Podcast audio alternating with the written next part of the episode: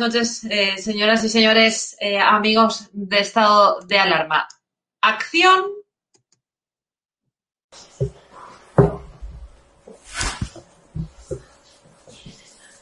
En nombre de Unidos Podemos, alerta antifascista. Derecha extrema, extrema derecha. ¿Sabéis lo que son? Fascistas, son fascistas. Y al fascismo solo lo frena este partido. Reacción. El Partido Socialista y el gobierno de Pedro Sánchez en materia de derechos humanos, como en todas, pero en derechos humanos no podemos andar con tonterías, ni, sino ser muy firmes. Esto es cuestión de derechos humanos y no se puede dar combustible, como he dicho, gasolina a la extrema derecha. Pronunciamiento y con fusilar a 26 millones de españoles.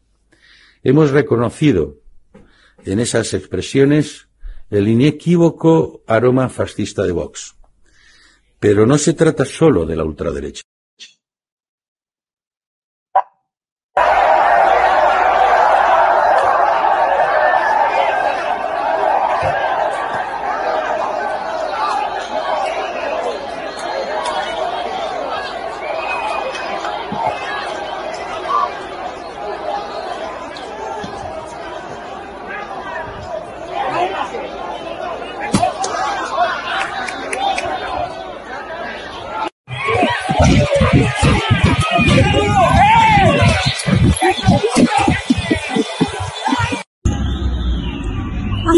Que São os baixistas de blocos. Baba, burra! Baba!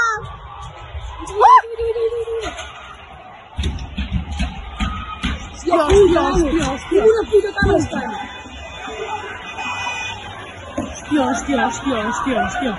Segura puta, cabra, assim, espião, espião.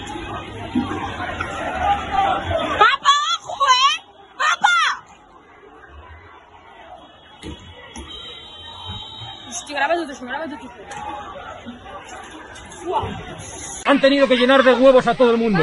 Aquí estoy Vergüenza, vergüenza, hombre. Santi, pasa. Pasa, Santi. No, no. Este señor tiene una responsabilidad de proteger la democracia y los actos electorales. Bueno, señores, acaban ustedes eh, de ver lo que yo creo que no existe en ningún otro país eh, democrático. Eh, han visto al partido de, del gobierno, a los dos partidos del gobierno, eh, lo han hecho sistemáticamente, no solamente contra Vox, lo han hecho contra Ciudadanos, lo han hecho contra eh, el Partido Popular incluso, pero sobre todo contra Ciudadanos y Vox, dirigir la violencia, el señalamiento, la famosa alerta antifascista, que no es otra cosa más que el llamamiento a la violencia, a la agitación, eh, a la purga, a la muerte civil, política y profesional y hasta física de la oposición política, de la libertad eh, política. Eh, era a principios de los eh, 60, los años 60-63, cuando la filósofa de origen judío, eh, Hanan eh, Arendt, acuñó la expresión de la banalidad del mal cuando se inició el juicio contra un criminal de guerra nazi eh, denominado Adolf Eichmann por crímenes contra la humanidad. Según esta mujer, Eichmann no poseía una trayectoria o características eh, antisemitas o tampoco presentaba rasgos de una persona especialmente retorcida o, o enferma. Para Arendt, para esta mujer judía, aquel dirigente nazi actuaba simplemente por deseo de ascender en su carrera profesional y sus actos fueron, pues, un mero resultado del cumplimiento de órdenes eh, superiores. Era un burócrata, sin ningún tipo de capacidad de empatía eh, ni de sentimiento. Eh, para esta mujer era eso, un simple operario en el que, bueno, que usaba sus, estas consignas, la muerte, el, el- asesinato, incluso físico, para tener una casa mejor, para concurrir en mítines, para lograr un poder absolutamente omnímodo, para controlar los medios de comunicación. Y de eso dependía que él supiera nutrir, normalizar un sistema eh, que no era normal, basado en actos de mordaza, de muerte profesional y de ingeniería social y de exterminio. Eh, acuñó esta mujer la expresión la banalidad del mal para expresar que hay individuos, habían en ese momento individuos que actuaban dentro de las reglas del sistema, eh, dando carta de naturaleza al mal más aberrante, sin preocuparse de sus actos eh, en absoluto. Em, solamente había un deseo de complacer a estamentos superiores y de obtener el poder. Están viendo ustedes a Otegui dar mítines eh, junto a Esquerra Republicana, pero Otegui da mítines junto a Esquerra Republicana porque la sociedad no le persigue. Persigue a, a Bascal, persigue al partido de Ortega Lara, que estuvo 562 eh, días en un zulo. Eh, persigue a Otegui, pero lo persigue con admiración. Parte de esa sociedad lo persigue con admiración. Desde luego, esos que corrían detrás de la furgoneta de Bascal eh, no hubieran golpeado la furgoneta de Otegui, si hubieran hecho selfies. Se hacen selfies eh, con Otegui porque eh, hay, existe esa, admiración. Estamos en una sociedad a nivel nacional, no solamente autonómico, que ha logrado, con ayuda de los medios de comunicación, banalizar el mal, que ha denominado y denomina a políticos constitucionalistas a políticos que llaman a la violencia contra eh, la oposición, que señalan a hombres y a mujeres eh, de un partido que defiende la nación em, para que les haga el trabajo sucio, para exterminar toda opción eh, política en, Cataluña, para que no la haya en el País Vasco, para que no la haya en la Comunidad Valenciana. Em, esta es la situación. Y para hablar de esta situación, tenemos hoy a una mujer que yo admiro, se ha batido el cobre físicamente también, se ha encontrado en situaciones eh, muy parecidas, eh, ha estado desde luego en las primeras eh, filas de Ciudadanos y ha puesto en jaque su integridad física y, si me lo permiten, seguramente también la de, sus amigos y la de su propia familia. Karina Mejías, ¿cómo estás? Muy bien, gracias Cristina. Muy buenas noches, encantada de estar con vosotros. Lo que hemos visto eh, sería posible sin una parte de la sociedad, eh, como te he dicho, o como, como, he contado hace un momento, que ha normalizado, que incluso que ha elevado a la categoría de, superior a nivel moral lo que es absolutamente aberrante eh, para ti, para mí, y me imagino que para las personas que nos está viendo. Pues, hombre, evidentemente no, ¿no? Yo creo que ese 50% de la sociedad catalana que insiste y persiste en utilizar la violencia como opción de imposición de sus ideas, ¿no? Pues eh, yo creo que sin, sin, esa, sin ese 50% de la sociedad catalana, pues estas cosas eh, no pasarían. Pero antes de, de empezar a, charlar contigo y a explicarte un poco lo que vivimos aquí en Cataluña, me gustaría ah, dejar muy claro mi más absoluta y rotunda condena a las agresiones eh, que están sufriendo, los partidos políticos como Ciudadanos o como Vox, que se están viendo eh, continuamente agredidos en sus, en sus mítines eh, públicos, porque creo que sin libertad ah, no hay democracia y la democracia sin libertad no se entiende. Y por lo tanto, en Cataluña necesitamos que se puedan celebrar unas elecciones autonómicas en plena libertad y que la gente pueda expresarse con libertad. El derecho a la libertad de expresión y a la libertad política son derechos fundamentales recogidos en nuestra Constitución y por eso es más necesario que nunca defenderlos ah, con todas nuestras fuerzas. ¿Cómo se puede ir a votar el 14 de febrero eh, sin miedo? Eh, y desde luego eh, no, no, estoy hablando del coronavirus yo creo que la gente que vota a Partido Popular, que vota a Ciudadanos o que vota a Vox, desde luego, yo particularmente no, no meto al Partido Socialista, que para mí ha elegido desde luego bando, no tiene que tener ningún miedo y ahí ya no, nadie le va a, perseguir, nadie le va a golpear, nadie le va a tirar huevos y nadie va a amenazarle. Eh, pero, pero ¿cómo va una persona a votar a una acción política como Ciudadanos, como Vox o como el Partido Popular en Cataluña? Bueno, pues garantizando que el voto es eh, personal y secreto, ¿no? Y dicho esto, yo creo que estamos en unas elecciones que son un absoluto despropósito, ¿no?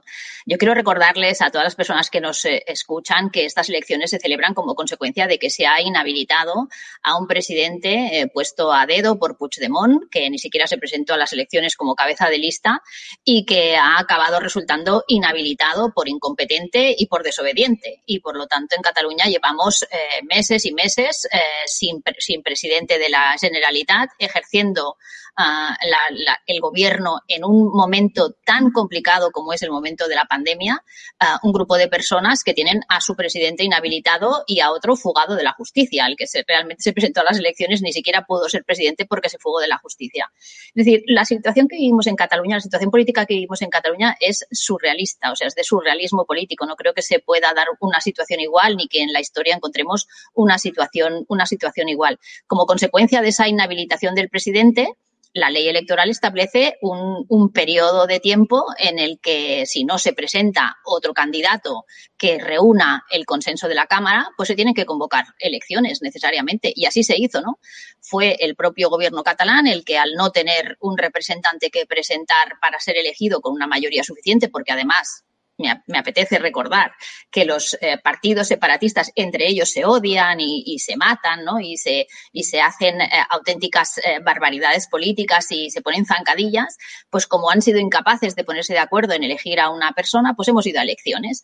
Entonces elaboran un decreto, lo hacen público, deciden que las elecciones van a ser el 14 de febrero y cuando llega el 14 de febrero, no solo estamos inmersos en un, proceso de tercera ola pandémica que está eh, generando una situación de, de, desespero en la sociedad española a nivel eh, sanitario, una crisis enorme sanitaria, una crisis económica, una crisis laboral, y ellos consideran que, claro, que este ahora no es el mejor momento para que se haga una, un balance de la gestión política y que ellos puedan salir favorecidos. Entonces, el ellos proponen un cambio de, día, de, convocatoria electoral eh, y que se celebren las elecciones en otro momento, porque en función de las encuestas, a ellos las encuestas no le iban bien y entonces había que cambiar el, el, día de las elecciones, ¿no? Pero ahí han estado los socialistas, que a ellos sí que les iban bien porque las encuestas les eran favorables, entonces han decidido mantenerlo. Y vamos a mantener estas elecciones eh, en un día en el que la gente está muy preocupada, hay más de 4.000 personas, y creo, creo que ya ha superado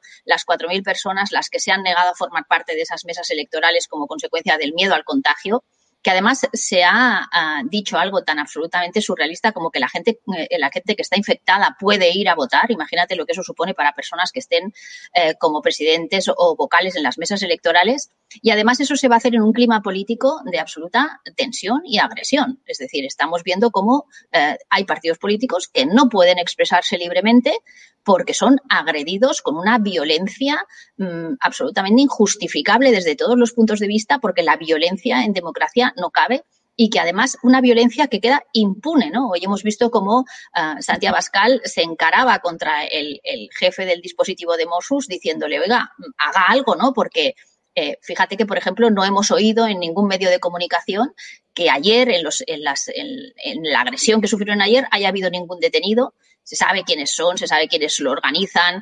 En Twitter puedes ver perfectamente quiénes son las, eh, cuentas eh, que llaman a, a, participar de estas algaradas violentas, de, este de esta violencia de baja intensidad muy parecida a la que se daba en el País Vasco, que otras veces ha sido de mucha intensidad, como cuando se produjeron aquellos acontecimientos terribles en Cataluña, en Barcelona, ¿no? que quemaron calles, contenedores y que estuvimos tres días en prácticamente en, en guerra, que no podías ni salir a la calle y no se hace absolutamente nada por evitarlo. Entonces, eh, estamos en una absoluta indefensión y son unas circunstancias que creo que, que, no justifican la celebración de unas elecciones en libertad, que es lo que debería ser. ¿no? Yo creo que todos sabemos que la democracia eh, debe ejercerse en momentos en los que se nos garantice la libertad y en Cataluña, pues evidentemente, tenemos un déficit de libertad notable. Bueno, de, de, libertad y de, y de, y de probabilidades de salir herido. Herido y discúlpenme, pero ¿qué le hubiera pasado a Santiago Bascal si el coche no hubiera estado en marcha, si este individuo llega a entrar en el coche o si llegan a estar en un callejón a solas? Eh, ¿O qué te hubiera pasado a ti o a los tuyos eh, el día que estabais en esta situación en este vídeo que vamos a ver ahora mismo. Hasta el último de Cataluña. ¡Libertad presos políticos! ¿Me puedo hacer una foto contigo?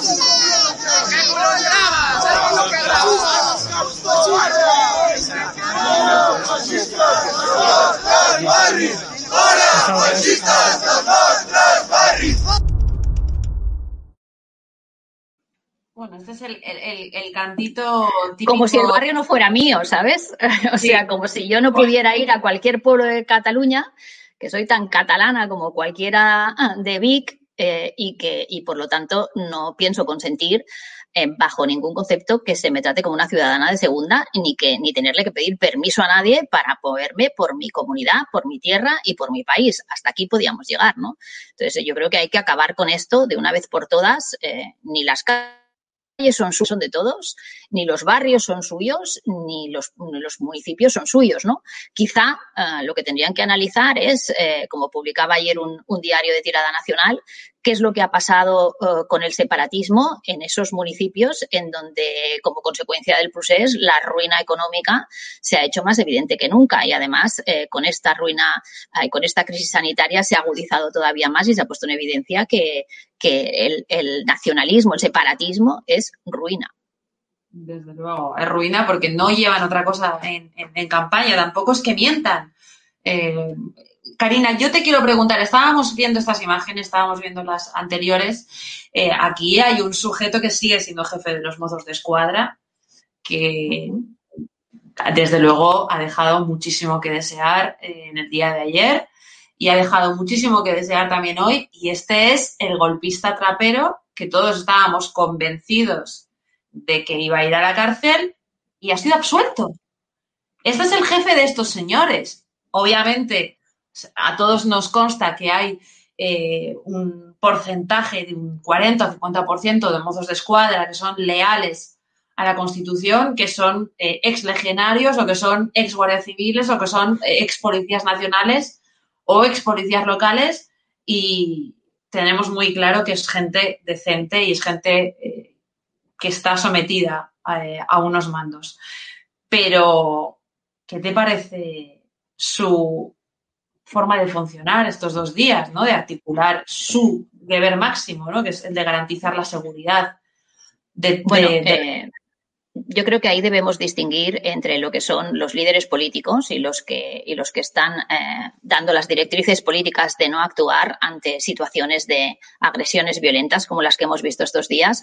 Y otra cosa es lo que sufren eh, los, los, eh, los agentes de los Mossos de Escuadra, que me consta que tienen una paciencia infinita que además eh, yo he tenido trato muy directo con muchos de ellos que son mucho, muy profesionales, que hacen su trabajo muy bien hecho, a pesar de que exista alguno de ellos o algún colectivo que sea independentista y que utilice eh, el- su activismo político para politizar y, y que yo creo que solamente contribuyen a desacreditar a un cuerpo policial que intenta hacer su trabajo de la mejor manera posible.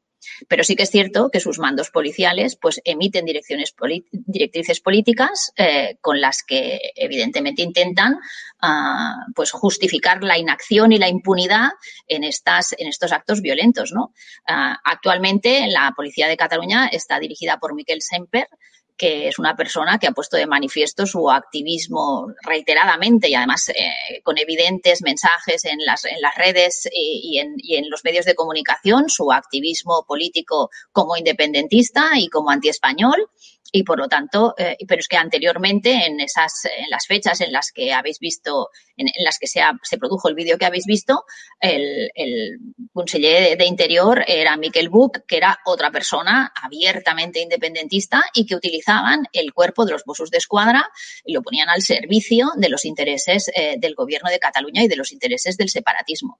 Entonces, claro, muchas veces los agentes se ven ah, absolutamente imposibilitados de tomar medidas para evitar este tipo de acciones violentas contra quienes eh, pensamos diferente y siguen mm, directrices políticas porque si no dentro del cuerpo también se producen represalias, ¿no? Y muchos de ellos pues se ven arrinconados, eh, hay mal colegio, reiteradamente a ese, eh, a ese Mosu de escuadra que vierte su odio en las redes, ¿no? Que es Albert Donaire y que parece ser que siempre sale impune, ¿no? A Inma Alcolea le han incoado muchísimos procedimientos judiciales, la han denunciado por todo, eh, la han apartado del cuerpo, le han quitado destinos, pero parece ser que Albert Donaire, que dice auténticas barbaridades, que nos llama colonos, ñordos, que llama a la violencia, que dice que los andaluces es gente que no trabaja y todas estas barbaridades que ha dicho en público, a ese parece ser que, que todo uh, le viene grande, ¿no? Y que, y que por lo tanto contra él no hay ningún tipo de, de acción ni de persecución. Es más, forma parte de la candidatura de Junts per, Cata per Catalunya, en donde van todo tipo de perlas que han emitido todo tipo de mensajes eh, absolutamente racistas y xenófobos contra quienes no pensamos como ellos. ¿no? Entonces hay que distinguir muy bien entre los, los, agentes de los Mossos de Escuadra, que se ven impedidos de actuar, y quienes emiten esas directrices políticas y, que, y que, deben cumplirlas. ¿no? Desde luego el caso de Trapero, uh, con todo lo que pasó el 1 de octubre, uh, a mí me parece sorprendente que haya salido absuelto, pero bueno, yo no voy a ser la que, la que critique una decisión judicial, puesto que mi, mi, yo me caracterizo siempre por ser muy respetuosa con las decisiones judiciales, tanto cuando me gustan como cuando no me gustan.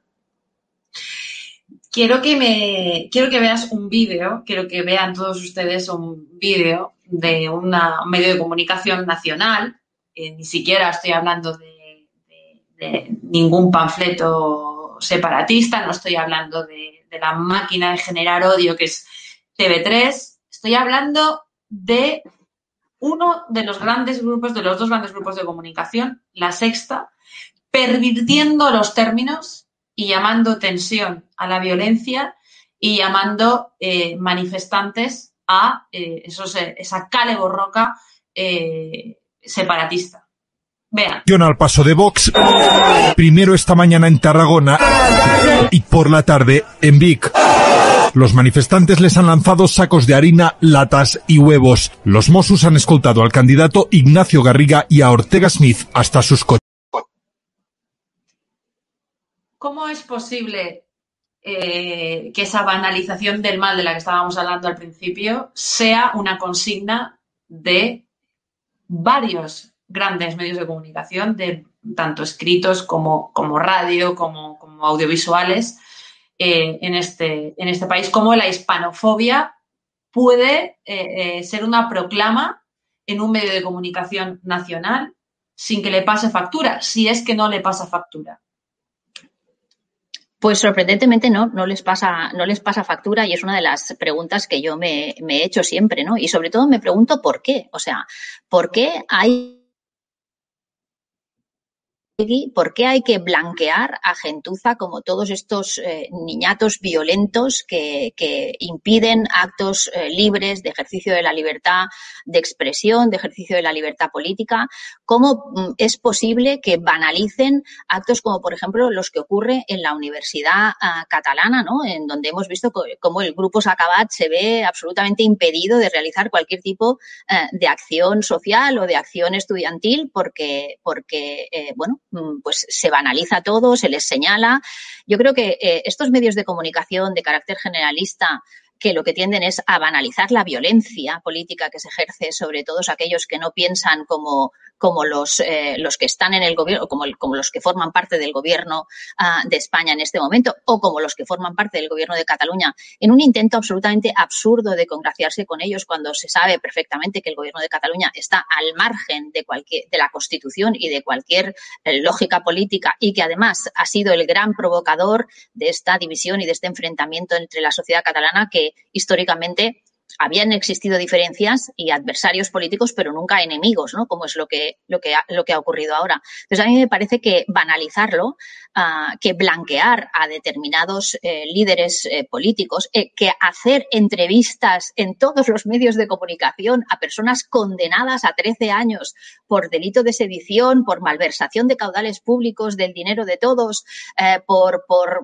no sé, a mí me parece que todo esto tiene que tener consecuencias, o sea, tiene que, tienen que asumir su responsabilidad directa en la consecuencia que esto ha tenido en la sociedad catalana y en la crisis y la debilitación de las instituciones del Estado. O sea, los medios eh, de comunicación no pueden dar pábulo a gente que se salta la ley y, y creer que todo tiene una justificación porque no la tiene. O sea, en Cataluña no la tiene En Cataluña durante muchísimos años hemos sido el motor económico de España, durante muchísimos años hemos sido el motor intelectual, hemos tenido eh, una gran cantidad de, de emprendedores que han puesto en marcha grandes empresas y hoy en día hoy en día todo eso ha muerto, o sea, todo eso ha huido de Cataluña porque Cataluña es una tierra en donde la gente no vive cómoda. Entonces, eso hay que denunciarlo, no hay que blanquearlo, hay que denunciarlo, hay que decir que las empresas se van de Cataluña. Hoy ha salido, ha saltado la noticia de que la empresa Pastas Gallo, que es una gran empresa de producción alimentaria española, traslada su sede de Granollers a Córdoba. Pero es que han sido tantísimos, tantísimos empresarios los que han decidido trasladar su sede que eso a la larga se tiene que pagar. Y eso no es gratis, eso no es porque, porque sea un capricho lo que están haciendo desde el gobierno de la Generalitat, sino porque es muy grave lo que están haciendo. Están dividiendo y enfrentando a una sociedad. Y si esto no se para, si estas agresiones que se están produciendo en campaña no se paran, si no se detiene y se escarmienta a quienes eh, con condenas eh, firmes por parte de la justicia, a quienes ejercen esa violencia o a quienes llaman a esa violencia, a señalar, a atacar a personas simplemente por el hecho de pensar diferentes. Cuando se es connivente y se les ríe las gracias a todos aquellos que practican este tipo de violencia eh, política, eso eso provoca después males mayores y por lo tanto tienen que asumir su responsabilidad. Y yo creo que eso no puede salir, no puede salir gratis y hay que pararlo y, muchos catalanes, somos muchos catalanes los que estamos hartos de ver cómo los gobiernos de España miran para otro lado cuando no son conniventes con ellos. Y estamos hartos de denunciar lo que pasa en el gobierno o lo que hace el gobierno catalán y que no se nos haga caso. ¿Cuándo nos habríamos librado de toda esta situación si realmente los gobiernos de España hubieran ejercido su autoridad en Cataluña, hubieran hecho cumplir las leyes y cumplir las sentencias que han dictado los tribunales para reconocer los derechos de las personas que los han reclamado y evitar que se les usurpen y que se les pisoteen por parte de fanáticos eh, que han decidido imponer sus ideas por la fuerza. Entonces, aquí mm, hay que, hay que trabajar en beneficio de hacer de hacer realidad la justicia, es decir, acabar con esta banalización y sobre todo señalar a aquellos que son responsables de esa banalización. Es lo que suele ocurrir cuando un partido de gobierno nacional depende de golpistas y depende de Otegui, eh, porque Otegui no es que haya sido eh, entrevistado en TV3, que también, es que ha sido entrevistado para mayor gloria de, de los etarras y para gozo del gobierno que dio esa orden de que se le naturalizara, de que la gente se fuera acostumbrando al hecho de que una etarra puede ser algo bueno y eso ha sido utilizando eh, la televisión eh, pública de, todos. Luego esa banalización de la que estábamos hablando todo el rato es eh, a nivel nacional y, a nivel autonómico. Karina, es el Ejecutivo el que tiene que garantizar esa libertad política, esa, esa acción política, pero no lo, está, no lo está haciendo, obviamente.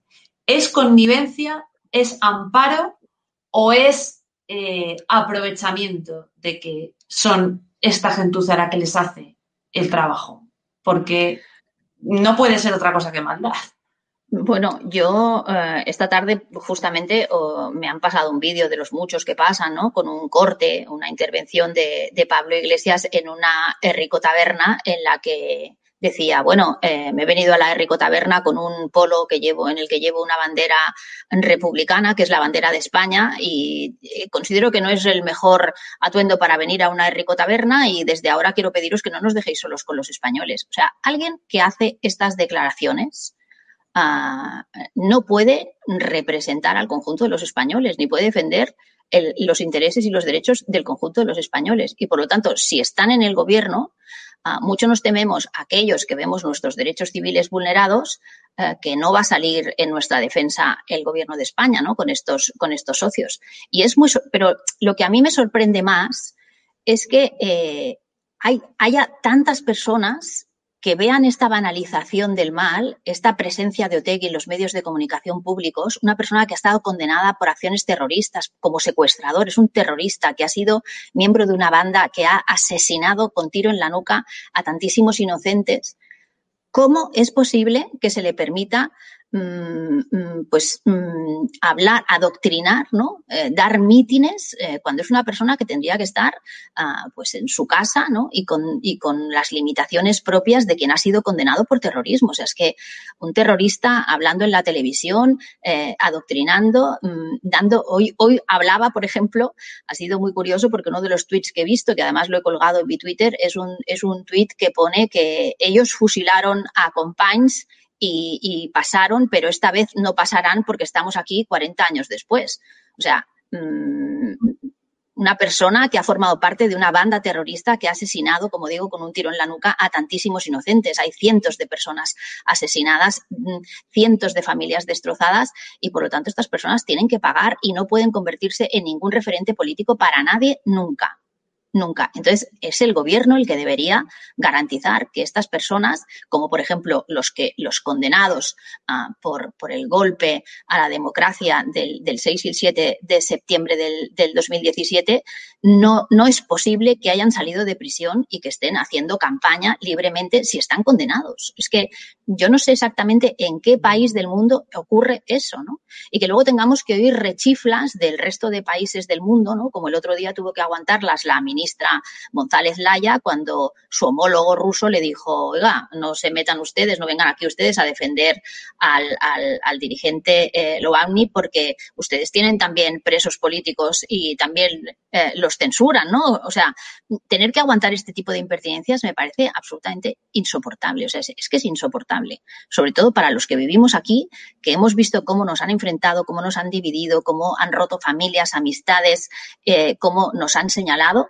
Y, ahora tener que verlos mmm, en los medios de comunicación, porque oye, estos días los han entrevistado a todos ¿eh? y los han sacado a todos en mítines y además incumpliendo no solo, no solo eh, eh, la condena que les, que les han impuesto, o sea, no solo incumplen la condena porque están fuera, sino que es que además las normas básicas sanitarias anti-COVID tampoco las han cumplido porque han hecho actos presenciales, se han dado abrazos, se han besado, han convocado actos con un montón de personas, en fin, es que se ríen de todo el mundo y por lo tanto es al gobierno de España al que compete hacer cumplir la ley o a los jueces en este caso. En este caso son los jueces los que tienen que cumplir, que hacer cumplir la ley. Y por lo tanto yo me pregunto cómo es posible que el Supremo permita que ante una sentencia eh, como la que se dictó contra, contra el, el golpe a la democracia de, de, de, del 17 se permita que los condenados estén en estos momentos haciendo campaña electoral tan ricamente como si no pasara nada. Me parece sorprendente.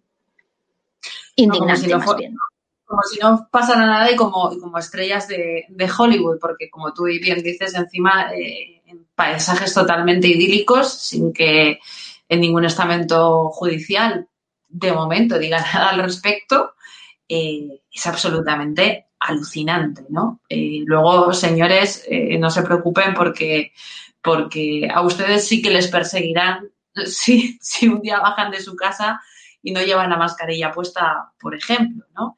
Yo quiero que veas un tuit de una persona especialmente difícil de leer eh, y dime, dime, qué opinas. Eh, obviamente no se atrevió a dejarlo colgado, lo borró enseguida, pero ¿esto qué es? ¿Qué calificación le podemos dar a este tuit? Incitación al odio está claro que es incitación al odio y entonces uh, yo me pregunto que alguien que, publica uh, esto, ¿no? Mm, cuando ve las agresiones, las cuelga en su Twitter y dice que eso es lo que está bien hecho, es una clara incitación al odio y me pregunto qué va a hacer Twitter España, ¿no? Que últimamente están dado a cerrar uh, cuentas y a retirar seguidores eh, de quienes, de quienes disienten de la línea oficial de la, de la, de la red social, pues a mí me gustaría saber por qué en este caso no le cierran la cuenta, porque esto es una clara incitación al odio a contra aquellos que no piensan como tú. Y por lo tanto, a una exaltación a la violencia de aquellos que la han practicado contra quienes no piensan como tú. Así es. Karina, para eh, concluir, quiero que me hagas eh, una, un, no sé, no, no eres el pulpo pol, lo sabemos, pero sí que tienes, eh, sí que tienes conocimientos sobrados de, de, qué, para, para, analizar qué puede ocurrir con estas elecciones, especialmente abiertas, especialmente difíciles, qué va a ocurrir con Vox, ese sorpaso, eh, sí o no, al Partido Popular, incluso a Ciudadanos, y sobre todo, y esto es una, lamentablemente esto es un vaticinio personal, ¿crees que ganará el separatismo? Yo creo que sí, lamentablemente, ¿no? Pues mira, te puedo decir dos cosas. La primera, lo que me hubiera gustado y la segunda, lo que creo que va a ocurrir. Lo que me hubiera gustado es que después de que unas elecciones autonómicas uh, se produjeran un hito histórico como es que Ciudadanos las ganara, siendo el partido mayoritario, eh, los, constitucionalistas hubiéramos sido capaces de crear una estructura de partido y sobre todo una candidatura ganadora de gente razonable, de técnicos que supieran ah, sacar a Cataluña de esta situación de crisis eh, sanitaria, política, económica y social que estamos viviendo. ¿no? Yo creo que en Cataluña hay suficiente talento y gente suficientemente comprometida como para que se hubiera trabajado estos, estos tres años para poder crear esa candidatura, presentarla, ganarnos la confianza de la mayoría de los catalanes, de una mayoría de los catalanes, y sumar los votos de todos los constitucionalistas para echar de una vez por todas a estos indeseables de las instituciones.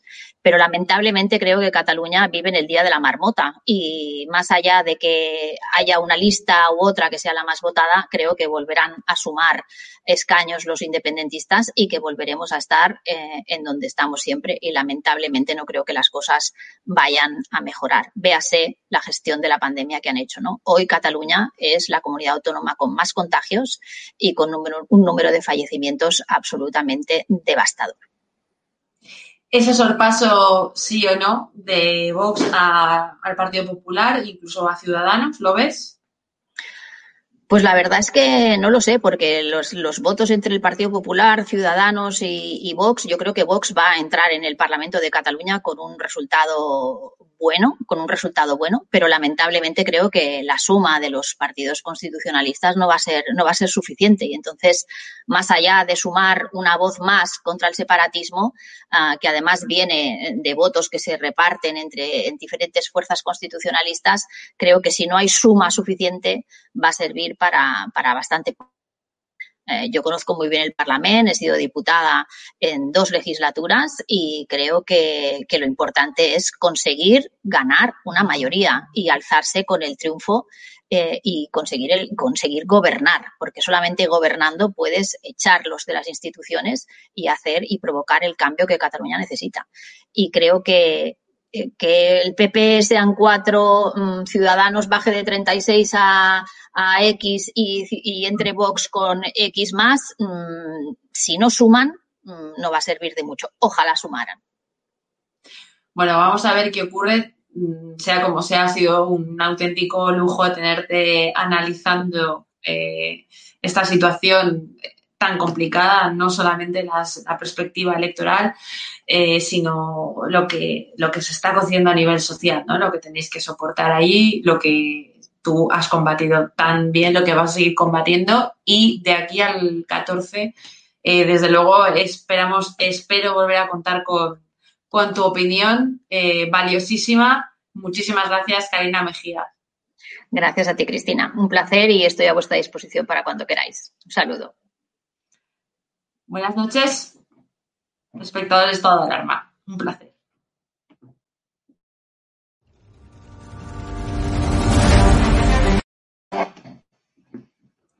Muy buenas a todos, esto es Estado de Alarma. Hoy estrenamos este programa por YouTube de media hora de duración. Estaremos de lunes a jueves a partir de las ocho y media de la tarde.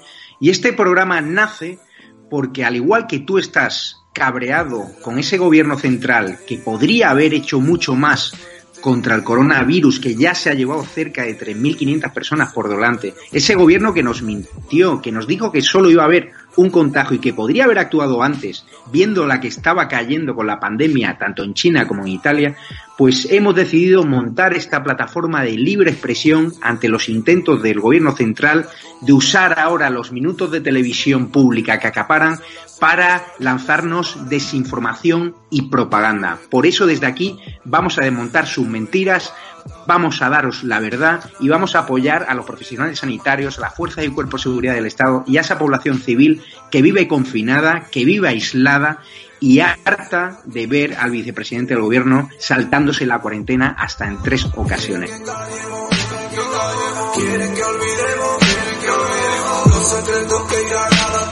En el palacio de hielo. Muchas almas vuelan a diario, millones de velas en los santuarios, demasiadas cruces en el calendario, un país entero contra un adversario, hospitales con mares de voluntarios, todos los balcones llenos en mi barrio, aplausos que se escuchan hasta el planetario para ángeles vestidos de sanitarios. Nos está costando respirar.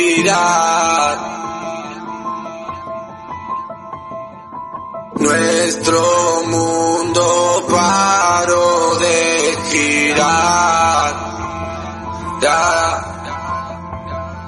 Ellos no nos cuentan la verdad.